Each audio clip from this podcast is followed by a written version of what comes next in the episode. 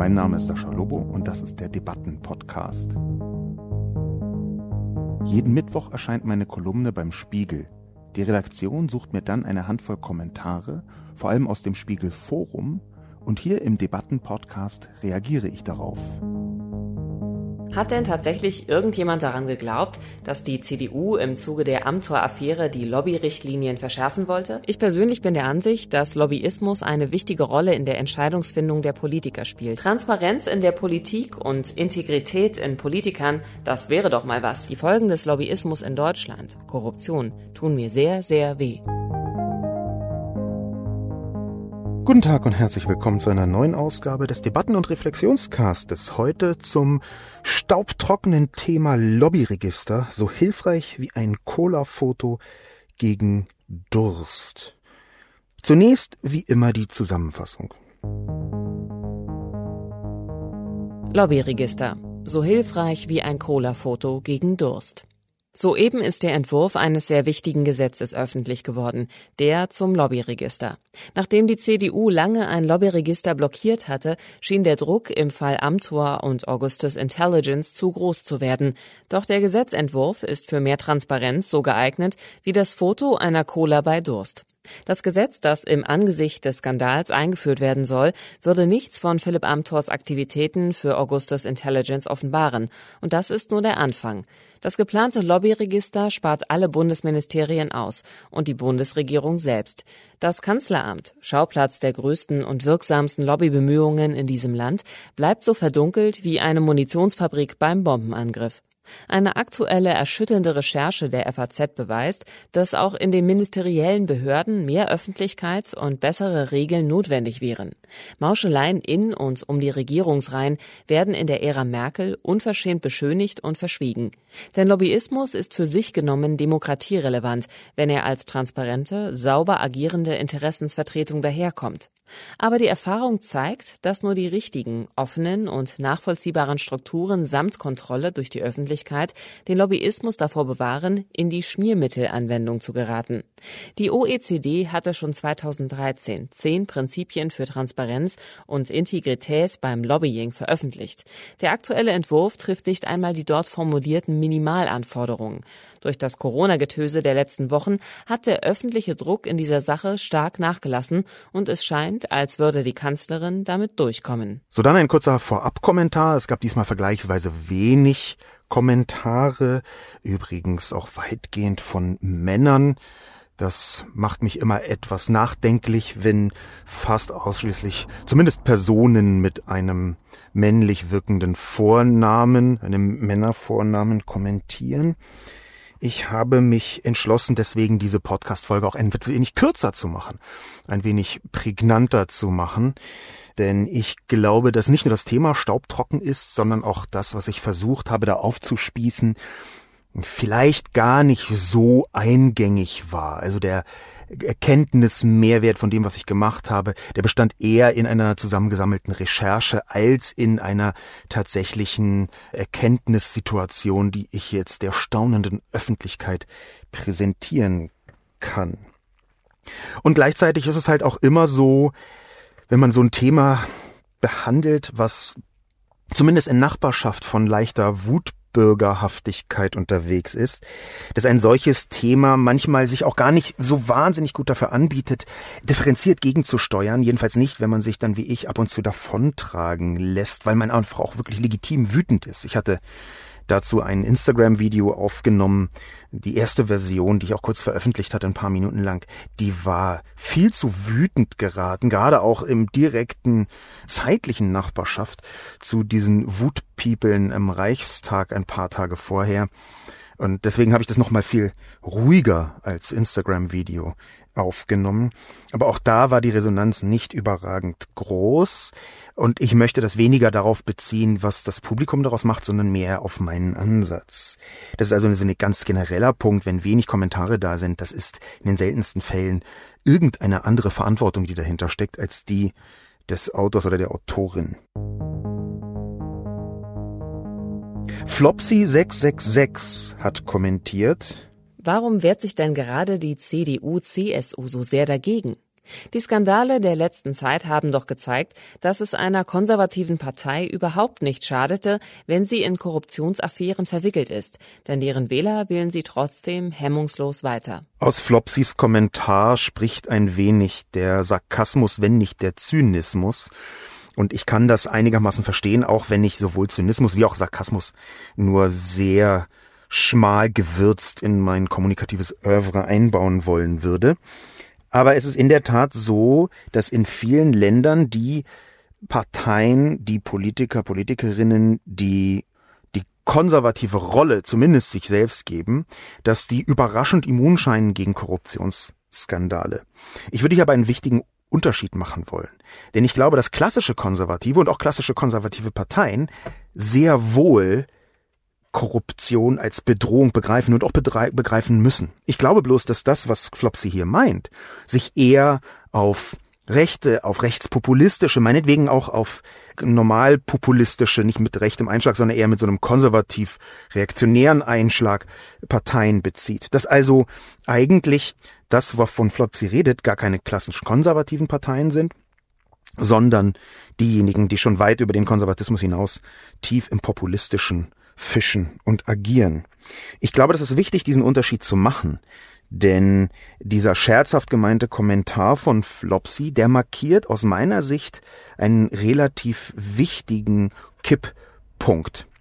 Der Kipppunkt ist schon, dass Konservative aus meiner Sicht wesentlich affiner sind, nicht klassische Korruption zu betreiben, sondern Lobbyismus, das, das geht quer durch alle Parteien, sondern Lobbyismus als einen Wirtschaftsfaktor mit zu berücksichtigen.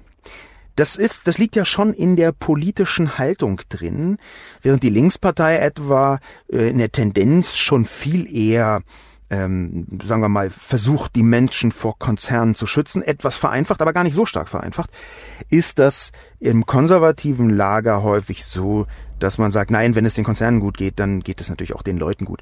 Das sind jetzt vereinfachte Darstellungen, aber das ist natürlich eine strukturelle Nähe zu, sagen wir mal, großen Unternehmen, zu großen Verbänden, die bei Konservativen viel größer ist. Und da muss man sagen, dass Korruption gar nicht so leicht zu identifizieren. Ganz häufig, wenn Leute von außen sagen, ja, das ist jetzt aber hier äh, korrupt und das ist jetzt hier, das riecht und das ist schmiert, dann ist das manchmal nicht so leicht. Es gibt eine Reihe von Untersuchungen und eine davon möchte ich kurz paraphrasieren. Sie ist von Lawrence Lessig, einem Juraprofessor aus den Vereinigten Staaten.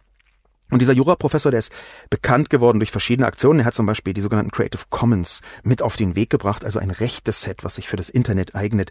Er hat mal versucht, gegen die ähm, US Geldtöpfe in der Politik anzugehen, indem er selber einen solchen Geldtopf gemacht hat und versucht hat, das ad absurdum zu führen.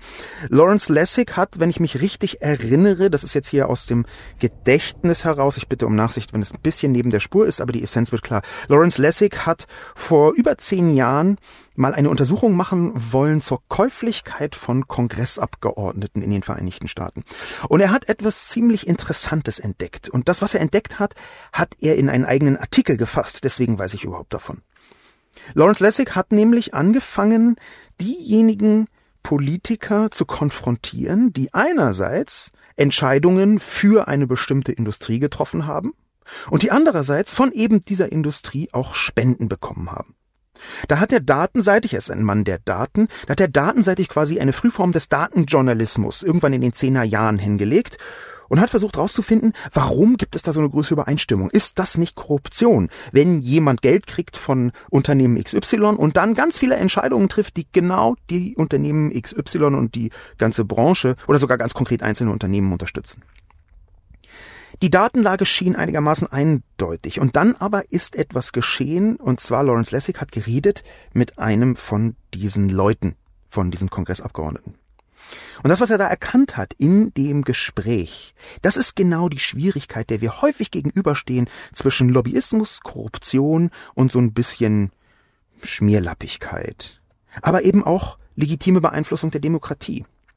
Er hat nämlich mit, das ist jetzt ein Beispiel, jemandem gesprochen, der, sagen wir mal, ein Aluminiumwerk mit seinen Entscheidungen unterstützt hat, den Kongressentscheidungen, und der gleichzeitig von diesem Aluminiumwerk auch Spenden bekommen hat. Und dann hat er ihn damit konfrontiert und dieser Typ hat gesagt, hören Sie mal zu.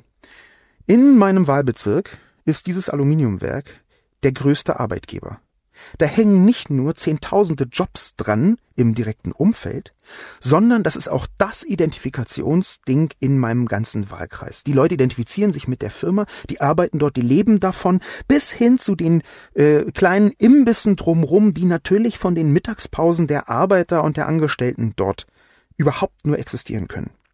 Ich wäre doch ein Vollidiot, wenn ich diese Jobs nicht auch immer schützen würde, wenn ich nicht auch immer im Kopf hätte, dass hier Menschen sind, die von mir erwarten, dass ich Entscheidungen für sie und damit eben auch für ihren Arbeitgeber treffe. Das ist ein bisschen vereinfacht, die Argumentation, und natürlich kann man auch hier sagen, gibt es Grenzen. Aber das zeigt vielleicht, dass diese Grauwerte zwischen Lobbyismus, Beeinflussung der Politik, legitimem Lobbyismus und Korruption manchmal viel schwieriger zu ziehen sind, als das auf den ersten Blick scheint. Flopsys Kommentar muss deswegen gar nicht zynisch sein, sondern kann auch einfach mit bedenken, dass konservative Parteien einen anderen Ansatz haben, was zum Beispiel Gesellschaftsgestaltung angeht dass es bei rechten und rechtspopulistischen Parteien nochmal anders ist. Donald Trump wird einfach alles durchgehen gelassen von seinen Fans. Das stimmt auch. Und natürlich gibt es davon Mischformen und Übergänge und Grauwerte. Ich glaube aber, dass wir zumindest was die CDU-CSU angeht, in Deutschland noch einigermaßen weit entfernt sind, beziehungsweise sein könnten von diesen populistischen Strukturen. Denn dass etwas schief und falsch ist, das möchte ich ja gar nicht bestreiten. Ich würde bloß sagen, es handelt sich zumindest noch nicht um die Reinform der Korruption. Und das ist auch einer der Gründe, warum ich da so gewettert habe, weil ich hoffe, dass ausreichend viele Leute merken, nee, Moment, wir müssen hier Grenzen ziehen.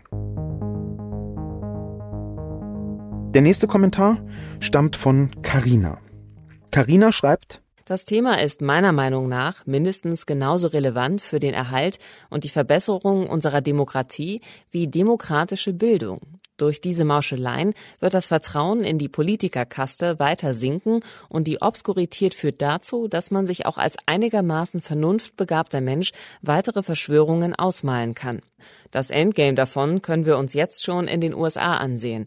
Die Demokraten heulen nun herum, weil Trump der nun sichtbare, überreife, orangene Abszess ihres Politzirkus ist, in dem Lobbyismus und tolle Thinktanks der Politik die Richtung vorgeben. Aber sie haben das System mitgestaltet und profitiert. Transparenz in der Politik und Integrität in Politikern, das wäre doch mal was. Jemand wie Amtor, der nur spielen will und sich seiner Verantwortung überhaupt nicht bewusst zu sein scheint, wäre somit disqualifiziert. Carinas Kommentar kommt nachdenklich daher und ist auch ziemlich präzise argumentiert, äh, schön durchargumentiert, klar aufeinander aufgebaut. Ich möchte das ein bisschen formal loben, denn ich habe einen inhaltlichen Punkt, mit dem ich nicht d'accord gehe, wo so ein Dissens besteht. Nämlich, der kristallisiert sich in diesem einzelnen Wort Politikerkaste. Das ist ein Begriff, wo ich glaube, dass man eine Haltung dahinter sehen kann. Falls das falsch ist, äh, liebe Karina, bitte verzeihen Sie es mir. Ich benutze das jetzt mehr als instrumentelle Unterstellung und nicht als persönliche.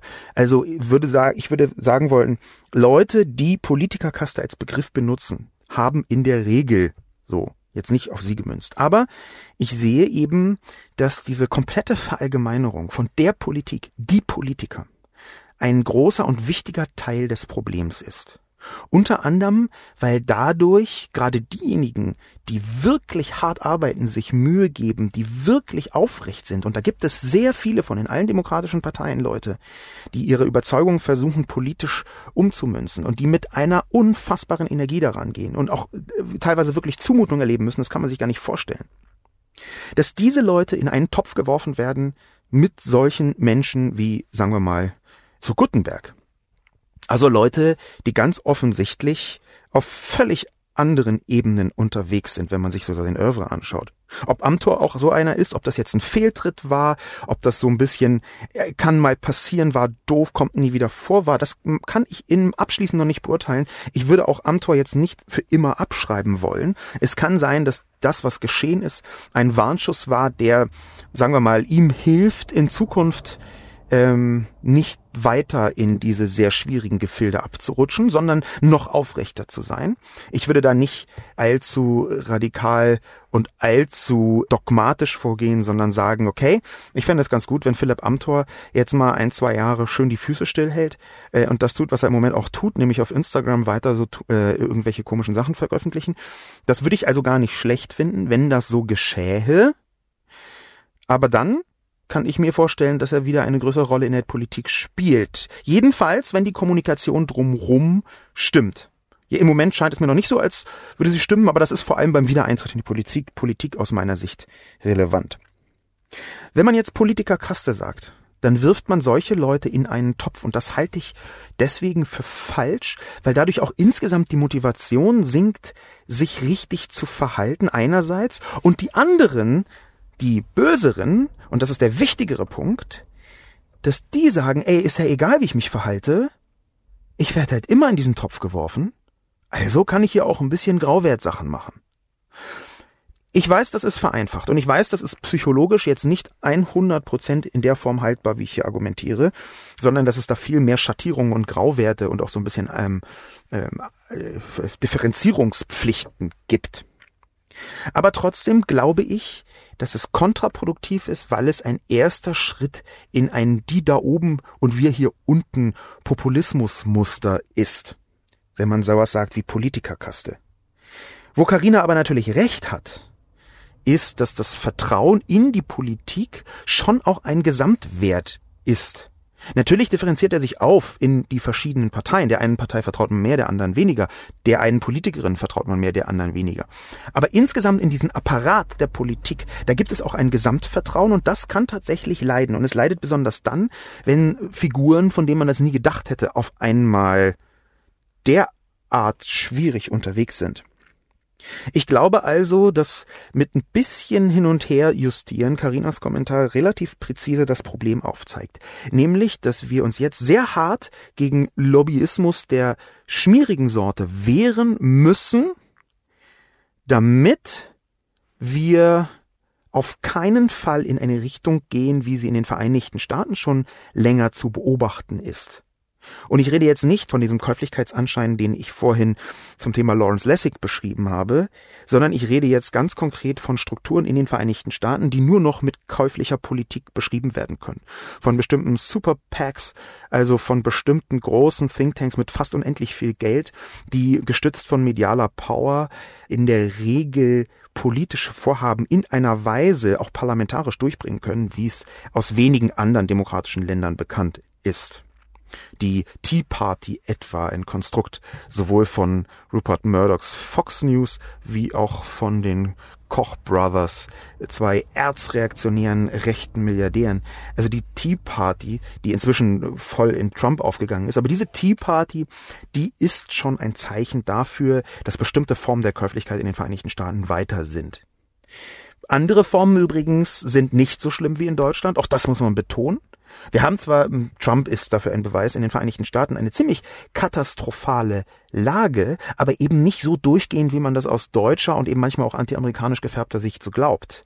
Die Gesetzgebung in den Vereinigten Staaten ist in vielen Bereichen viel weiter als in Deutschland. In Deutschland sind wir sowieso alles andere als komplett unbestechlich und sind jetzt alles andere als die heilige, pure Insel der Einreinheit im großen Korruptionssumpf. Man muss sich immer vor Augen führen, dass bis sagenhafterweise 2002, wenn ich mich richtig erinnere, in Deutschland unter bestimmten Umständen es möglich war, Schmiergelder von der Steuer abzusetzen, wenn man sie nämlich im Nicht-EU-Ausland gezahlt hat und dann nicht an Behörden, sondern eben an Unternehmen. Da konnte man also bis in dieses Jahrtausend hinein Schmiergelder absetzen von der Steuer. Ganz legal.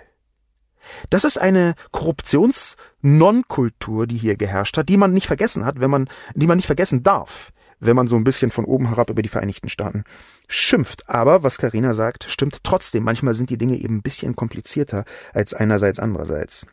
Oder schwarz-weiß. Transparenz in der Politik und Integrität in Politikern, das wäre doch mal was. Auch dieser Satz geht so eine ganz kleine Tendenz in Richtung von dem Begriff Politikerkaste, denn das gibt es ja. Es gibt Integrität in Politikern. Wir erleben sie fast jeden Tag. Wir erleben sie in allen demokratischen Parteien. Ich möchte das nochmal betonen. Es gibt eine ganze Reihe von Menschen in der Politik, die genau diese Integrität für sich als höchsten Wert auserkoren haben. Da sind schon Überzeugungstäterinnen und Überzeugungstäter drin. Dass die Transparenz leidet, das stimmt aber auch.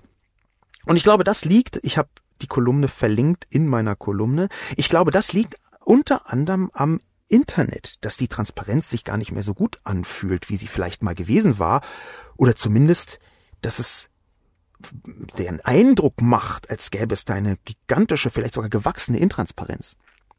Ich glaube nämlich, dass das Internet, dass die digitale Welt den Transparenzdruck und die Transparenzerwartung der Öffentlichkeit sehr stark erhöht hat. Einfach dadurch, dass ich Dinge veröffentlichen kann im Netz, erwartet die Öffentlichkeit auch, dass ich es tue. Ich glaube, dass mit dem Netz ein Erwartungsdruck, eine Erwartungstransparenz entstanden ist, die viel größer ist als früher. Zum ersten Mal ganz konkret beobachten konnte ich das bei ACTA. Wenn ich mich richtig erinnere, war das 2012. 2012 gab es gigantische ACTA-Proteste und zwar hauptsächlich deswegen, weil in diesen Verhandlungen, ACTA ist ein Handelsabkommen zwischen unter anderem der EU und den Vereinigten Staaten gewesen, was so nie Geltung erlangt hat, wenn ich mich richtig erinnere, oder nicht in der Form, wie es damals beprotestiert wurde. Und ACTA war wie alle Handelsabkommen davor im Verborgenen verhandelt worden. In Hinterzimmern. Gar noch nicht mal jetzt wirklich ganz explizit mega geheim, sondern einfach eben nicht öffentlich. Das ist ja eine wichtige Unterscheidung, die man manchmal treffen muss. Aber plötzlich haben sich zehntausende Menschen versammelt und gesagt, es geht nicht, das macht ihr ja alles geheimnisvoll, also geheim und untransparent, was soll das denn? Da war plötzlich also die Situation entstanden, dass man gesagt hat, das war bisher offenbar nicht so, dass man sich aufgeregt hat, jetzt aber ist es schlimm. Und ich führe das sehr deutlich auf den Transparenzdruck des Netzes zurück. Insofern ist das vielleicht auch eine von den Lösungen, dass gerade CDU und CSU, die Konservativen, aber auch die SPD, das sind mit der FDP so die, sagen wir mal, lobbynästen äh, Parteien, in abgespeckter Form auch die Grünen, was bestimmte, sagen wir mal, Unternehmensstrukturen und Technologien angeht. Aber wenn die anfangen würden, noch stärker das digital vernetzte 21. Jahrhundert und dessen Werte, zu denen Transparenz gehört, in ihre eigene Partei-DNA aufzunehmen. Das wäre vielleicht ein Teil der Lösung. Einige tun das schon, andere tun das sehr absichtsvoll noch nicht. Der nächste Kommentar kommt von Burkhardt und Burkhardt schreibt über Parteifreundschaft. Hat denn tatsächlich irgendjemand daran geglaubt, dass die CDU im Zuge der Amtor-Affäre die Lobbyrichtlinien verschärfen wollte? Vielleicht ändern, damit schneller eine Rauchwolke vor Unregelmäßigkeiten entstehen und unter deren Schutz man in aller Ruhe und ungestört seine Geschäfte erledigen kann. Dieses Verschleiern, Verzögern, Verhindern ist seit Kohls geistig-moralischer Wende zum Markenzeichen der CDU geworden.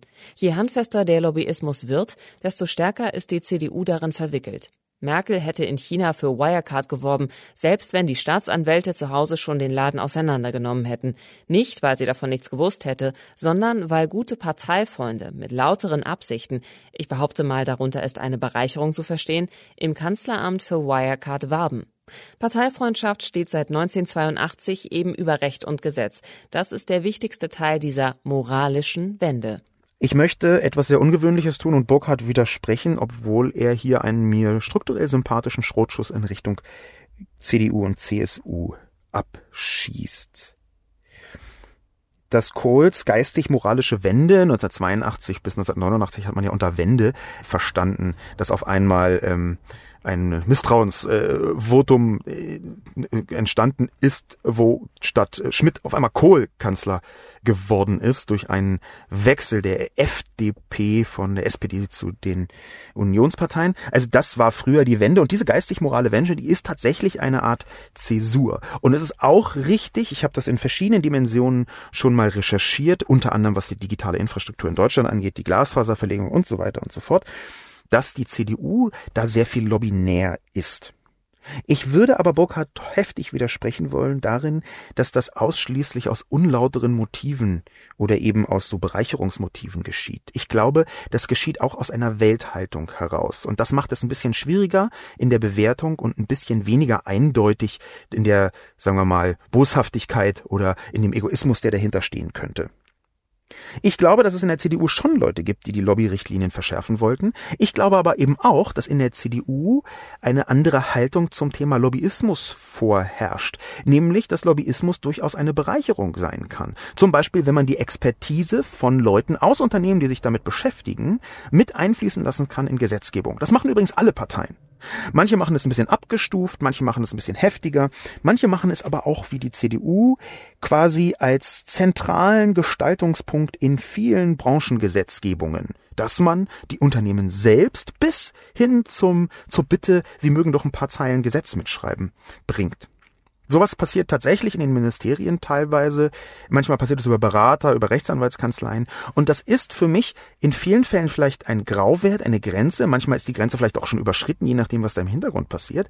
Aber ich glaube, das gehört zu einer Demokratie dazu. Unter anderem, weil die Welt eine derartige Komplexität erreicht hat, dass in bestimmten Bereichen Gesetzgebung überhaupt nur noch funktioniert, wenn sich Leute damit beschäftigen, die genau das auch hauptberuflich tun und die deswegen in diesem Bereich auch ein eigenes Interesse haben. Das heißt, ich möchte Burkhards sehr heftigen Kommentar, fast so apodiktischen, von oben herab gekanzelten Kommentar, ähm, bisschen zurücknehmen, möchte hier die CDU und die Strukturen und auch die äh, Situation, die dahinter ist, ein bisschen, mh, hm, sagen wir mal, abmildern, um dann zu sagen, dass es natürlich Leute gibt, die genau das konterkarieren. Und ich glaube auch, dass die CDU ein massives Problem hat, weil ich glaube, dass Teil von Merkels Herrschaftsmechanismus innerhalb der Unionsparteien dass äh, der ja fantastisch funktioniert. Seit fast 16 Jahren hat Merkel das alles ziemlich im Griff. Und obwohl sie zeitweise umstritten war und inzwischen nicht mehr Parteichefin war, kann man nicht sagen, dass sie nicht eine glänzende Machttaktikerin ist. Ich glaube, das Problem ist, dass Merkel so ein bisschen ein belasteter Begriff, ich möchte ihn trotzdem benutzen, das freie Spiel der Kräfte unter sich als Herrschaftsprinzip mitentwickelt hat. Das heißt, ähm, Merkel schaut sich so ein bisschen an, welche verschiedenen Positionen gegeneinander kämpfen, wer dann gewinnt und ist dann am Schluss auf der Seite von denjenigen, die eher die Macht haben. Das kann sie in relativ vielen Bereichen tun, weil sie so ein paar Pflöcke eingeschlagen hat und weil sie natürlich selbst diese Richtungen immer mitprägt. Es gibt eine Vielzahl von Kabinettssitzungen, aus denen berichtet worden ist, dass Merkel auf die eine oder andere Art sich erstmal anguckt, wie sind denn die verschiedenen Wettstreits zwischen Positionen, wie können wir hm, das vermitteln und dann ganz am Schluss sagt, okay, ich neige jetzt eher in diese oder in jene Richtung. Da gibt es also Berichte, die ziemlich genau das nahelegen. Ich glaube, dass es wichtig ist zu verstehen, dass Angela Merkel deswegen Teil des Problems ist, nicht weil sie Korruption toll findet, sondern weil sie in dieser Form von konservativem Lobbyismus ein akzeptables Problem sieht in dem Moment, wo sie dafür ihre Machtstrukturen aufrechterhalten kann. Und ich glaube, dass sie da weitergeht, als es sinnvoll wäre. Wir erkennen das zum Beispiel an Gutenberg. Wir erkennen das aber eben auch in anderen Bereichen wie dem gruseligen Leistungsschutzrecht. Das Gesetz also, das besagt, etwas vereinfacht, dass für kleinste Wortabschnittchen und Sätzlein Google an irgendwelche Verlage bezahlen muss, wenn es nur die Ergebnisse darstellt. Das Leistungsschutzrecht, das hat vor allem der Axel Springer Verlag hineingepresst in die Koalition schon vor vielen Jahren. Es ist nie wirklich voll zur Geltung gekommen. Es ist jetzt auch in Europa eingepflegt worden in die letzte Urheberrechtsneuformulierung. Es ist eine totale Zumutung, was da passiert ist. Und es ist ein eindeutiges und glasklares Lobbygesetz, wo Merkel einfach direkt eingeknickt ist mit ein bisschen Widerstand von verschiedenen politischen Seiten, aber auch nicht besonders viel, gibt es dann dieses komplett dysfunktionale Leistungsschutzrecht. Wenn man meinen Namen und Leistungsschutzrecht googelt, dann findet man da 27 verschiedene Artikel, die ich darüber geschrieben habe, die so ein bisschen einem den Eindruck verschaffen können, was eigentlich dahinter steht und warum. Wir sehen also, dass das Problem was da ist, zwar ein konservatives ist, es ist nicht so groß, wie vielleicht Burkhardt meint, das ist aber gleichzeitig so groß, dass ich die Verantwortung jederzeit, die zentrale Verantwortung jederzeit bei Angela Merkel sehen wollen würde, dass sie sich machttaktisch mit so vielen Leuten um zu umgeben scheint, die eine gewisse Neigung dazu haben, den Lobbyismus zu übertreiben.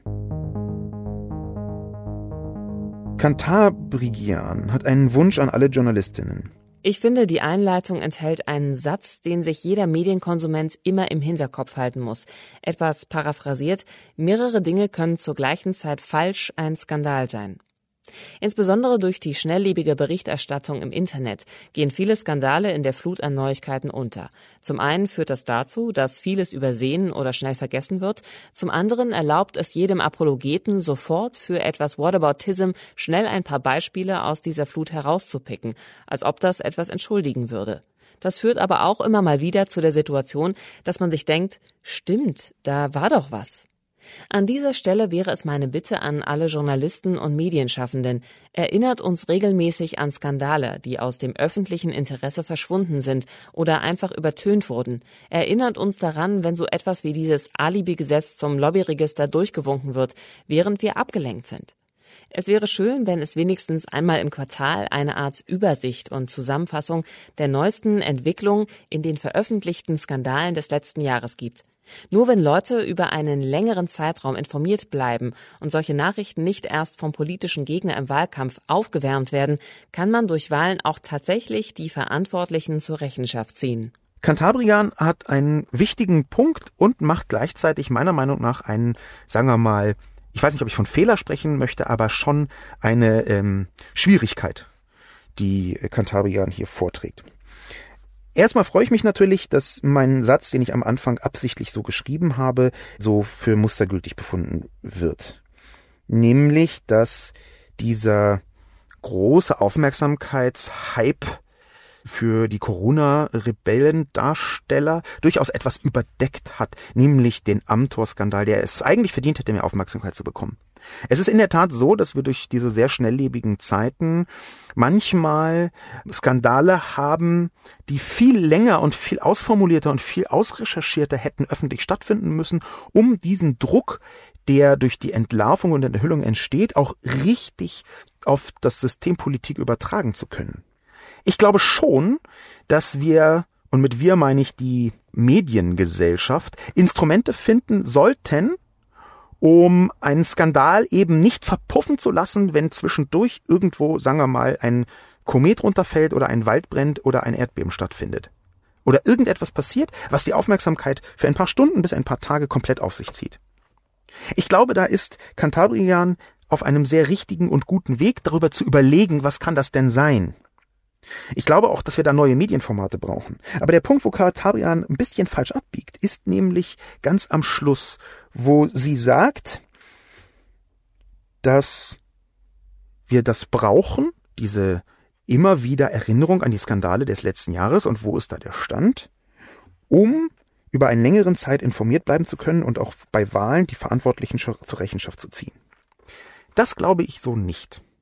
Da, glaube ich, schiebt man als Wählerin oder Wähler der Medienlandschaft eine zu große Verantwortung zu. Ich erwarte von mündigen Wählerinnen und Wählern auch, dass sie ein gewisses Gedächtnis haben. Und sie können dieses Gedächtnis, dieses politische Gedächtnis sehr gerne, sagen wir mal, darwinistisch organisieren. Das tun die meisten sogar unbewusst. Mit darwinistisch organisieren meine ich, was bleibt mir denn im Kopf von dieser oder jener Person? Was ist denn das, die Nachricht, die ich von Amtor in zwei Jahren noch weiß? Was hat sich in meinem Kopf durchgesetzt als wichtigster Punkt des Images, was Amtor in meinem Kopf hat. Das meine ich mit dieser Form von Informations- oder Ideen-Darwinismus im eigenen Kopf. Was bleibt als Eindruck von einer politisch engagierten Person? Und ich glaube, dass das manchmal gar nicht ganz falsch ist. Natürlich möchte man so ein bisschen mehr Informationen haben, aber dann wieder, wieso muss man, um mehr Informationen zu haben, da erstmal ein mediales Konstrukt einfordern? Es würde ja, wenn man sagt, man interessiert sich ernsthaft dafür, auch die Möglichkeit geben, zum Beispiel einfach mal zu googeln. Ich glaube schon, dass die Vorformulierung und die immer wieder Nachverfolgung von alten Skandalen, das tun übrigens einige Medien und äh, jetzt nicht mit großen Listen und das war und das und das und das, sondern eher, was äh, ist damals eigentlich passiert, wie ist es weitergegangen, das tun einige Medien. Es erreicht bloß sehr selten die Aufmerksamkeit.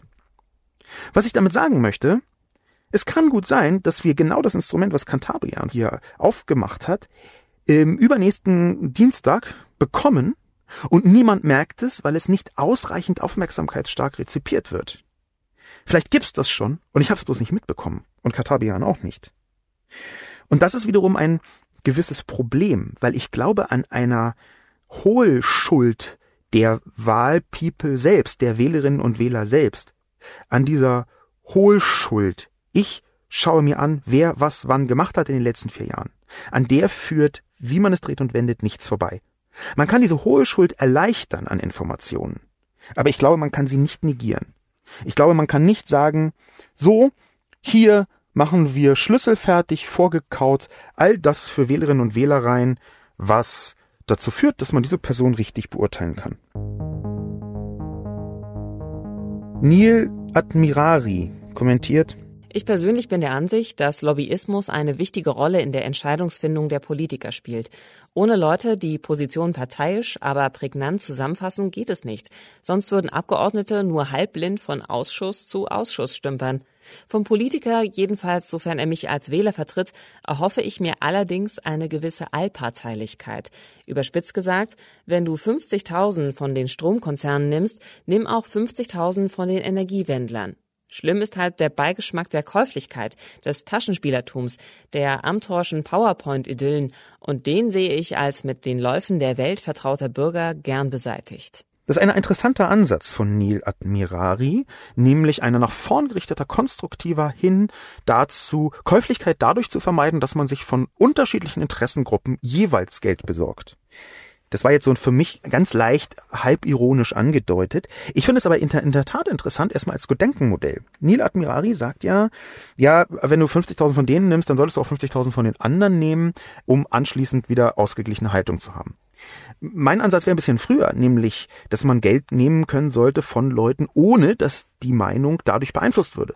Das ist ein Wunschtraum, das ist ein Ideal, das ist eine Vision, die so wahrscheinlich nie eintreten wird. Es ist ja nicht umsonst übrigens so, dass die CDU-CSU die Partei ist, die im Abstand meisten Spenden bekommt, weil sie aber eben auch an der Macht ist und man sie an der Macht sehen möchte, wenn man viel Geld hat, dann ist das einfach nur die, genau die richtige Parteienkonstellation, am besten noch mit der FDP. Wir hatten das ja schon mal vor gut zehn Jahren. Aber diese vorwärtsgewandte Haltung von Neil Mirari, die gefällt mir irgendwie, auch wenn ich sie wirklich nicht teile. Nämlich zu sagen, okay, wie gehen wir denn mit Geld um? Hier, wenn ich von denen, auch von denen. Dass es nicht so einfach ist und dass äh, Leute die Spenden verteilen, ja auch noch gefragt werden müssten und dass die wahrscheinlich eher nicht jemandem spenden würden, der genau das Gegenteil vertritt. Und dass deswegen Positionen halt manchmal eher an den Stromkonzernen als an irgendwie den Gegnern von den Stromkonzernen entlang formuliert werden. Das ist eben auch Teil der Wahrheit. Aber trotzdem finde ich es interessant, so zu denken wie Neil Admirari. Der Beigeschmack der Käuflichkeit, der ist in der Tat nicht nur problematisch, sondern das ist auch das, was bei Amtor am sauersten aufgestoßen ist, seine komischen Optionen und dieses Generalverschweigen und anschließend noch sehr schwierig kommunikativ damit umgehen. Deswegen muss ja Amtor jetzt auch einfach mindestens zwei Jahre Pause machen aus meiner Sicht, bevor er so wieder halb rehabilitiert sich dazu äußern sollte und dann wieder ein bisschen ins politische Geschäft einsteigen sollte. Einfach, weil er nicht nur das getan hat, was er getan hat, sondern auch, weil es an die Öffentlichkeit gekommen ist durch Investigativrecherche und weil er anschließend wirklich ziemlich halbgar und teilweise sogar katastrophal schlecht kommunikativ reagiert hat. Seine Reaktion darauf war ungefähr so schlimm wie die Aktion selbst. Und das finde ich schon sehr befremdlich. Das ist genau das, was wahrscheinlich auch Neil Admirari mit dem Beigeschmack der Käuflichkeit macht, meint. Des Taschenspielertums, der PowerPoint-Idyllen. Und da gebe ich Neil Admirari recht, ja, den möchte ich auch gerne beseitigt sehen. Der letzte Kommentar, den ich hier hineinnehmen möchte, der stammt von Thomas. Und Thomas hat eine Position, die für mich äh, eine Art äh, Pass vors Tor ist, denn das, was ich immer wieder in Lobbyismus kritische Artikel einpflege, ein oder zwei Halbsätze, das hat Thomas aufgespießt. Thomas hält Lobbyismus nicht für demokratierelevant. Den Ärger und die Wut von Sascha Lobo teile ich absolut. Allerdings nicht die Aussage, dass Lobbyismus für sich genommen demokratierelevant ist. Vielmehr ist mein Vorschlag, Lobbyisten haben keinen Zugang zum Deutschen Bundestag und auch nicht zu allen anderen Ämtern und Behörden in der Bundesrepublik Deutschland. Denn Lobbyismus will und kann nicht objektiv sein und somit ist er schon als undemokratisch disqualifiziert. Die Folgen des Lobbyismus in Deutschland, Korruption, tun mir sehr, sehr weh. Ich möchte dieser Aussage heftig widersprechen. Und ich möchte Sie unter Berücksichtigung der Tatsache von mir weisen, dass ich selber auf meiner eigenen Seite mich seit vielen Jahren als Zivillobbyist bezeichne. Lobbyismus gehört für mich essentiell zur Demokratie, auch wenn der Name hm, etwas nahelegt, was in dieser Form irgendwie schmierig oder dunkel oder garstig oder halb korrupt daherkommen mag. Aber Lobbyismus ist für mich zunächst, dass private Interessengruppen die Politik beeinflussen, auch außerhalb von Wahlen, und zwar zum Beispiel mit Argumenten und Informationen. Dazu kommen noch so Öffentlichkeitsmechanismen, dazu kommen noch Aktionen, PR-Aktionen, dazu kommen alle möglichen Kommunikationsformen und so weiter und so fort. Alles, was so im weiteren Sinn Public Affairs genannt wird seit einigen Jahren und in einigen Agenturen stattfindet. Ich glaube, dass Lobbyismus zwingend notwendig ist für eine liberale Demokratie, weil sie ein wichtiges Instrument darstellt, um zwischen den Wahlen Politik zu beeinflussen. Wenn wir Interessengruppen haben, wie, sagen wir mal, welche, die fürs bedingungslose Grundeinkommen einstehen, dann ist das Lobbyismus. Wenn wir Gruppen haben, die sagen, wir müssen Stalking stärker bestrafen, dann ist das Lobbyismus. Wenn wir Gruppen haben, die sich als Internetaktivisten vielleicht damit beschäftigen, dass die Politik gerade jede Menge Quatsch macht, dann ist das eine Form von Lobbyismus. Ich glaube, Lobbyismus ist demokratierelevant, weil sich dahinter verbirgt, dass man eine demokratische Teilhabe außerhalb von Wahlen für die Zivilgesellschaft organisiert. Das ist die Zivilgesellschaft. Lobbyismus ist ein Instrument der Zivilgesellschaft. Und natürlich wird es missbraucht. Und natürlich gibt es Grenzfälle und Grenzwerte. Aber ich bin vor allem deswegen so sauer, auch in meiner Kolumne, weil ich sehe, wie dieses Lobbyismusinstrument mehr und mehr vergiftet wird, obwohl es eigentlich notwendig ist. Ein Wort vielleicht noch zu meiner Zivillobbyismus-Karriere. Ich erkläre das auf meiner Seite auch, was ich damit meine. Das ist natürlich so ein bisschen nicht Augenzwinkern, aber schon äh, leicht ankokettisiert, was ich da sage. Aber es ist tatsächlich so, dass ich selbstbeauftragter Zivillobbyist bin, denn ich habe eine politische Haltung und ich kämpfe für diese politische Haltung für die Aufrechterhaltung der liberalen Demokratie zum Beispiel, für Möglichkeiten für Menschen, die Aufspreizung der Freiheit und der Möglichkeiten für viele verschiedene Menschen, für mehr Diversität und Inklusion und so weiter und so fort, für eine offenere, liberalere, freiere Gesellschaft. Dafür kämpfe ich und dazu schreibe ich manchmal Artikel, dazu twittere ich manchmal, dazu halte ich Vorträge, schreibe Bücher, treffe mich auch mit der Politik. Ich treffe mich ab und zu mit Politikerinnen und Politikern ich habe dieses große Privileg, mh, hauptsächlich durch meine Frisur, dass ich Termine bekomme, zum Beispiel auf Ministerebene und dort dann um Rat gefragt werde, was passiert denn hier gerade im Internet, Herr Lobo? Und dann sage ich, ja, oh, krasse Nummer. Das ist eine Form von Lobbyismus und ich halte es aber für wichtig, dass man das tut. Ich habe da keinerlei finanzielle Interessen, jedenfalls keine direkten finanziellen Interessen, in dem, dass ich da von irgendeiner Firma für Geld bekomme. Ähm, es ist natürlich schon so, dass ich Interesse daran habe, dass die digitale Branche insgesamt floriert in Deutschland, einfach weil ich Teil davon bin, wie man es dreht und wendet. Aber ich habe kein direktes finanzielles Interesse, sondern bin selbst beauftragt aus einer Überzeugung heraus. Aber auch das ist Lobbyismus. Lobbyismus will und kann gar nicht objektiv sein, schreibt Thomas, und das stimmt, aber ich halte es für richtig, auch mit nicht objektiven Positionen in die Lobbyarbeit in einer Demokratie reinzugehen. Ich glaube, es ist legitim, den eigenen Interessen nach die Politik zu versuchen zu beeinflussen, wenn das mit lauteren Mitteln geschieht. Und zu den lauteren Mitteln gehört inzwischen aus meiner Sicht eine sehr große, wenn auch nicht hundertprozentige Transparenz. Ich bin absolut überzeugt davon, dass wir die richtige Form von Lobbyismus brauchen. Und damit stehe ich nicht allein. Sowas wie Gewerkschaften sind halt bis zu einem bestimmten Grad auch Lobbyveranstaltungen. Bestimmte Verbände sind Lobbyveranstaltungen.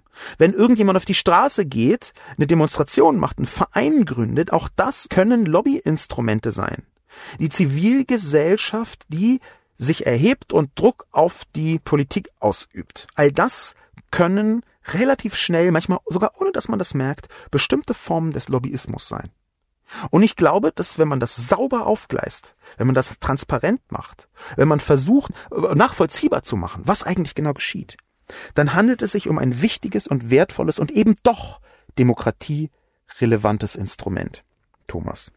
Ich glaube auch nicht, dass die direkte Folge des Lobbyismus Korruption ist. Weil Korruption es schon sehr lange gibt und zwar lange vor klassischem Lobbyismus. Lobbyismus ist ja jetzt auch noch nicht so unfassbar super alt. Ein bisschen über 100 Jahre, naja, sagen wir 150 Jahre. Das, die Formen von Lobbyismus, die wir heute kennen, zum Beispiel parlamentarischer Lobbyismus, schon weil Parlamente so lange in der Form noch gar nicht ähm, e-, existieren. Aber die Form von Lobbyismus, die wir heute kennen, die hat ihre Probleme. Sie ist aber gleichzeitig eine Chance für die Zivilgesellschaft. Die direkte Folge des Lobbyismus ist Korruption nicht. Es ist eher ein Gift, was Teile des Lobbyismus mit vergiftet hat. Und natürlich eignet sich Lobbyismus fantastisch als Tarnmäntelchen überklassischer Korruption, die aber auch stattfinden würde, wenn es Lobbyismus in der Form nicht gäbe und vielleicht sogar mehr. Dazu sind in vielen Bereichen einfach zu große Gelder im Spiel. Wir haben jetzt zum Beispiel in Brüssel häufig Situationen gehabt, wo wirklich ein Nebensatz oder sogar nur ein einzelnes Komma über Wohl und Wehe einer ganzen Branche entscheidet. Definitiv kann ein Halbsatz über Milliardenbeträge entscheiden. Das heißt, wenn zehn Leute zwei Jahre rund um die Uhr daran arbeiten, dass dieser Halbsatz da ist oder nicht, oder eine Zahl geändert wird statt 2020 2030, dann ist das eine so riesige Summe Geld, die dahinter steht, dass ich glaube, dass man legale und demokratiekonforme Instrumente anbieten muss, um da die Chance zu reduzieren, dass Leute anfangen auszuflippen und zu sagen, ey, wir müssen das um jeden Preis haben und auch um den Preis der Illegalität. Ich glaube, wir brauchen diese Instrumente. Ich glaube, richtig aufgegleist und vor allem transparent und vor allem auch im 21. Jahrhundert angekommen, kann Lobbyismus sogar ein Instrument gegen Korruption sein. Kann Lobbyismus sogar eine Chance sein, Dinge zu verändern, die außerhalb der Korruption stattfinden? Ich möchte jetzt nicht ein zu großes Loblied auf den Lobbyismus singen, weil er leicht missbrauchbar ist und zu leicht missbrauchbar ist und weil er gesetzlich in Deutschland nicht so gefasst ist, wie es für eine konstruktive Beschäftigung im Moment sinnvoll wäre. Aber ich glaube, es gibt eine Möglichkeit. Ich glaube, man kann zumindest versuchen, strukturellen Optimismus zu haben und zu sagen, ja, mit solchen Dingen wie Transparenz, mit Lobbyregistern, mit bestimmten Regulierungen, mit auch den Möglichkeiten, das nachzuvollziehen, mit Dokumentationspflichten, mit einem regulatorischen Rahmen, der noch enger gefasst ist als bisher. Da gibt es Vorschläge von der OECD, da ist Deutschland kilometerweit von entfernt übrigens. Die zehn Prinzipien, wie man Lobbyismus so organisiert, dass er nicht korruptionsanfällig ist, das könnte Deutschland umsetzen. Und dann könnte die Form von Lobbyismus, die heute besteht und die schwierig ist, sich verwandeln in eine eher positive. Mein Name ist Sascha Lobo. Und mit diesem hoffnungsfrohen Schlusssatz verabschiede ich mich und bedanke mich fürs Zuhören. Bis zum nächsten Mal.